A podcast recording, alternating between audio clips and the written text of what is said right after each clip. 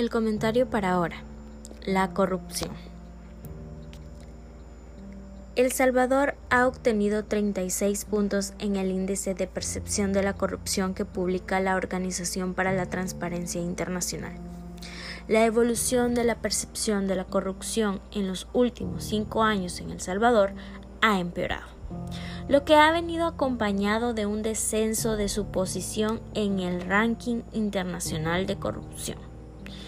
En nuestro país encontramos uno de los casos más graves de corrupción entre el gobierno de El Salvador y una empresa española de repuestos para automóviles con un valor de 12 millones de dólares para una adquisición de suministros sanitarios a precios abusivos.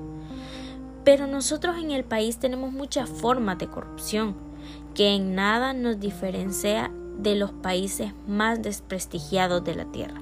Sin embargo, aquí en El Salvador nadie abdica o abandona sus cargos, mientras que la presidencia de la República nos pone su mejor cara.